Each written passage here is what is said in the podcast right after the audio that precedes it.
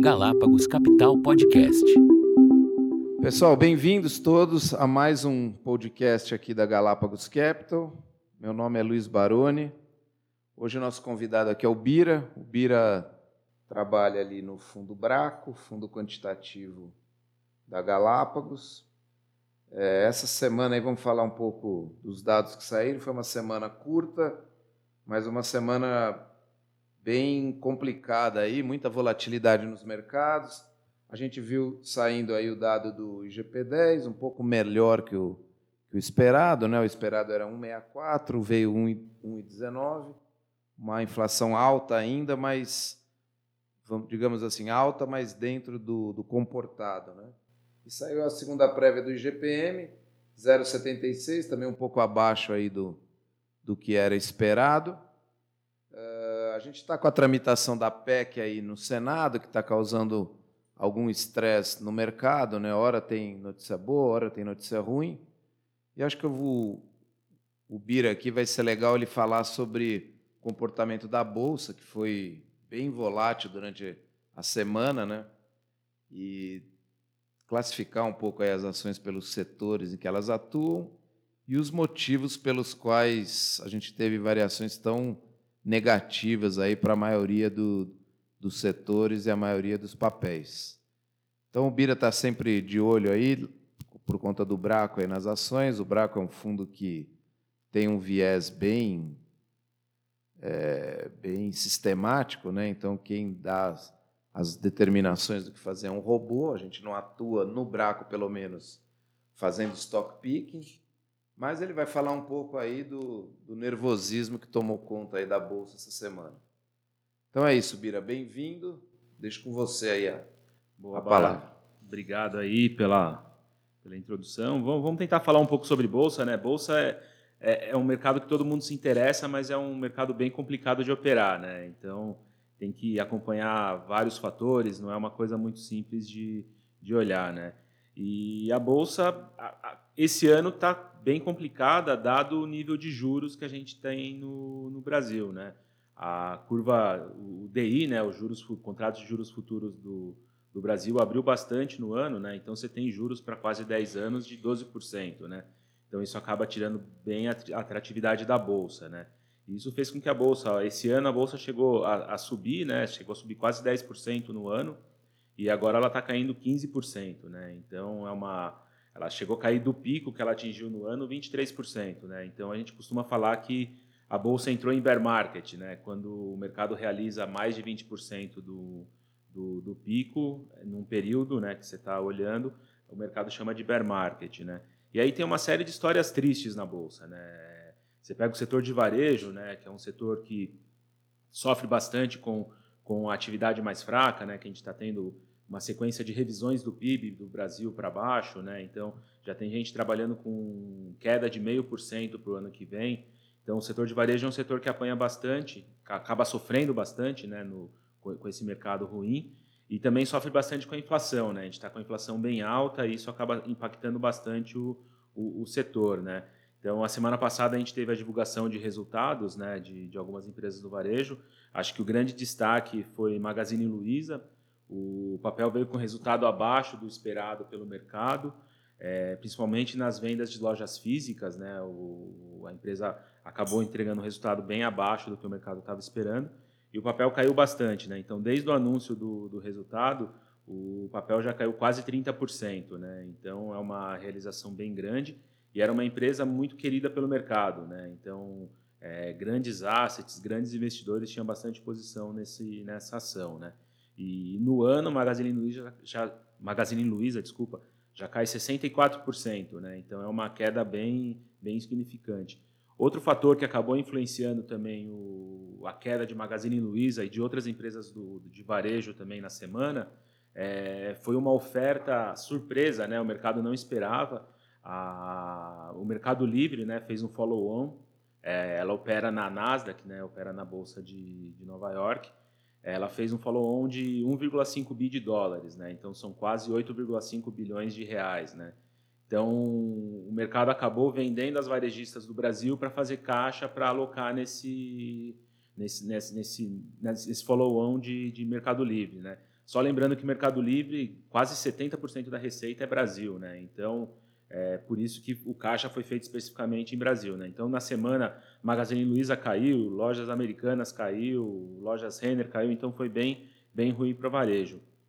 É, outro setor que sofreu bastante também na semana e que teve grande destaque, acho que no, no ano, é o setor de siderurgia e mineração, né? Então, a gente começou o ano bem otimista, né, com, com minério de ferro, a China acelerando. Isso fez com que o minério de ferro subisse quase 57% no ano, e agora a gente está com uma queda de 47% no ano. Né? Então, teve uma volatilidade muito grande no preço do minério.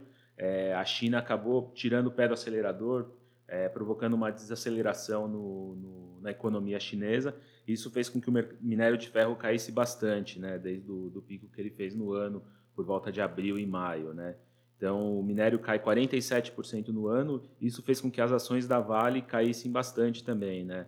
No, no ano, as ações da Vale caem 16%, mas do pico que ela atingiu em maio, abril do, desse ano, ela já cai mais de 40%, né?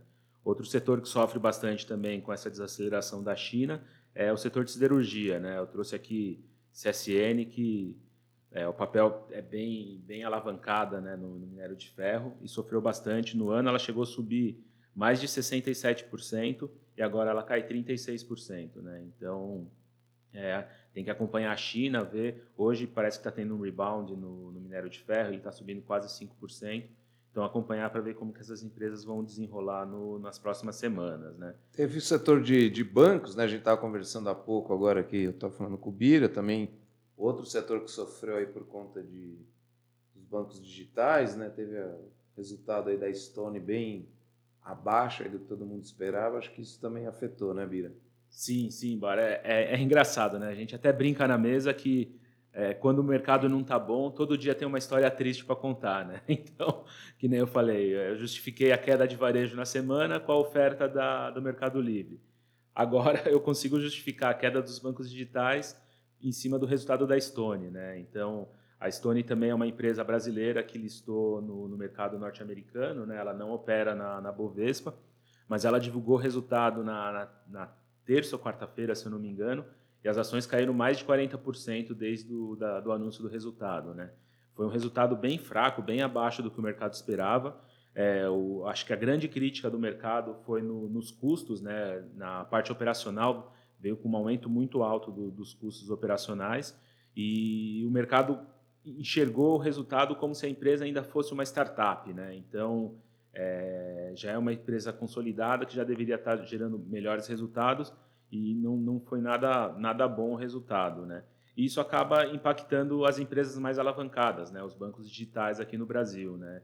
Então, o BID caiu bastante, caiu 14% na semana.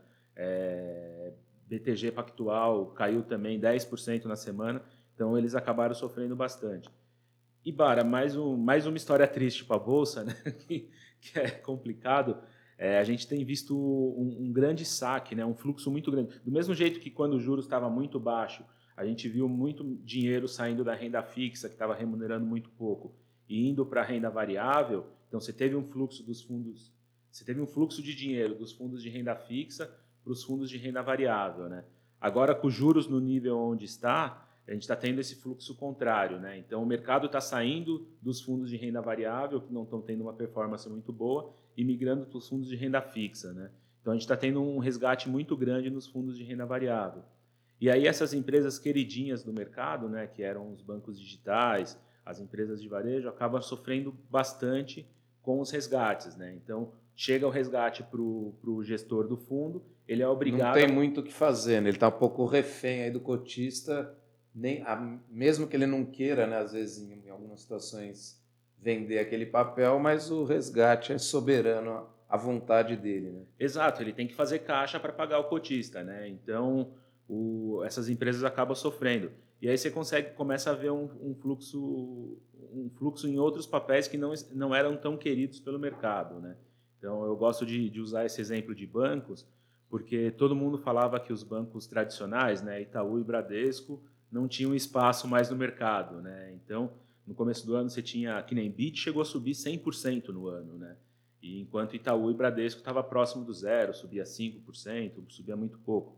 Só que com esse fluxo do, do mercado desalavancando de equities, né, saindo de, dessas ações mais, mais é, que têm crescimento maior, né, que são mais alavancadas, é, o mercado saiu dessas empresas, né, venderam os bancos digitais e compraram os bancos tradicionais. Né? Então, é, você pegar a performance de Itaú e Bradesco na semana, elas estão bem melhores do que esses bancos é. digitais. É. Né? Na, minha, na minha época de mercado, Bira, isso aí tinha um, um nome que era o tal do flight to quality, né? Quer dizer, o mercado foge um pouco da, dos ativos que têm mais volatilidade e mais incerteza para o bem ou para o mal e acaba indo para os ativos mais porto seguro, né? Acho que os bancos uh, grandes bancos estão sendo considerados agora esse, esse porto seguro. Né? Sim, não, isso que você falou faz muito sentido, Bara, porque é, Itaú e Bradesco é, divulgaram os resultados na semana retrasada, se eu não me engano, e os dois foram balanços muito consistentes.